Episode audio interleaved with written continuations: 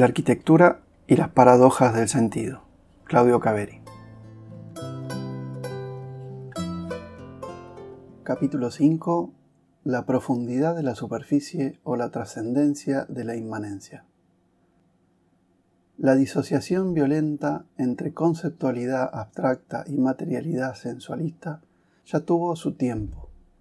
Es hora de mirar, escuchar, tocar con las manos y actuar con todo nuestro ser viviente, para dejar atrás lo abstracto y reencontrar la plenitud de la imagen. Romano Guardini.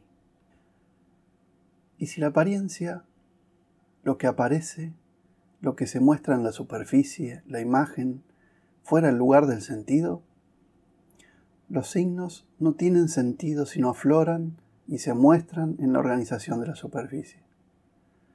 ¿Qué sería lo que llamamos interior o exterior, profundo o alto, espacio o lugares sin la superficie topológica de contacto? Seguro, todo lo vivo vive en el límite de sí mismo, en ese límite que es la piel. Es en la superficie donde los seres se manifiestan y a la vez se ocultan. Los movimientos de cierre y apertura son tan numerosos, tan fluctuantes, que hacen del ser vivo y sobre todo del hombre un ser entreabierto si se lo mira de adentro y entrecerrado si se lo mira de afuera. Y esto hace que el hecho de formar parte del medio de la interioridad no significa solamente estar dentro, sino del lado interior del límite, y éste se cierra o abre al exterior al nivel de su membrana epidérmica. Si esto es así, resulta absurdo todo intento de separar la superficie fenoménica del sentido.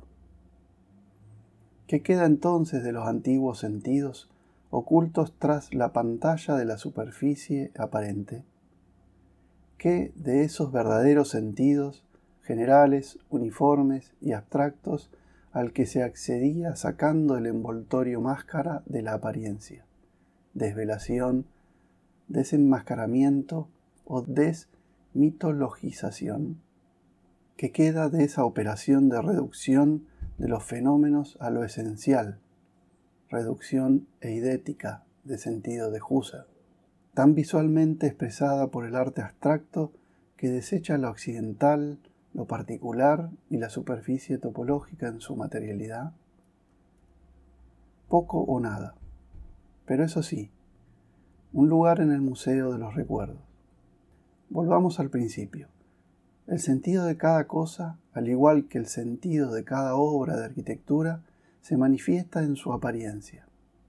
En ella se ve la lucha, el choque de las diversas fuerzas que tratan de primar. En ella se ve la apertura o el cierre, la astucia del gesto para distraer y ocultar, o el afán de mostrarse, las luces y las sombras, las armonías y defectos, en suma, las tensiones con sus equilibrios y desequilibrios. Intentemos ver esto en las obras concretas de lo que llamamos arte. Este cuadro de Van Gogh muestra una silla en su pobre piso de baldosas. Alrededor de ella y en ella resuena la vida.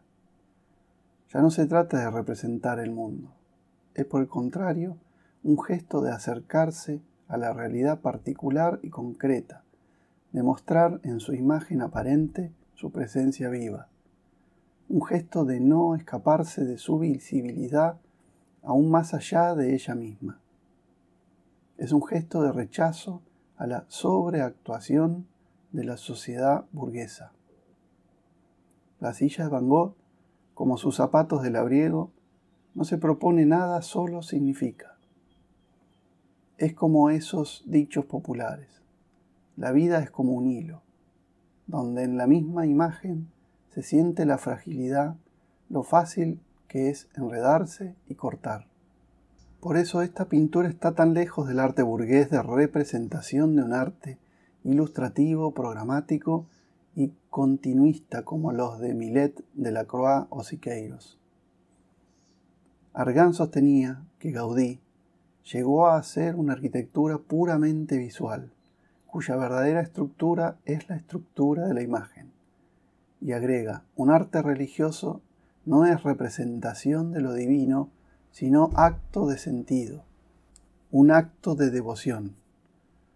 Su visualidad, esa búsqueda del contenido intrínseco de la forma y a la materia, esa constructividad de la imagen, son los motivos de la importancia histórica de Gaudí, a pesar de que Gaudí hizo todo lo que pudo por permanecer fuera de la historia.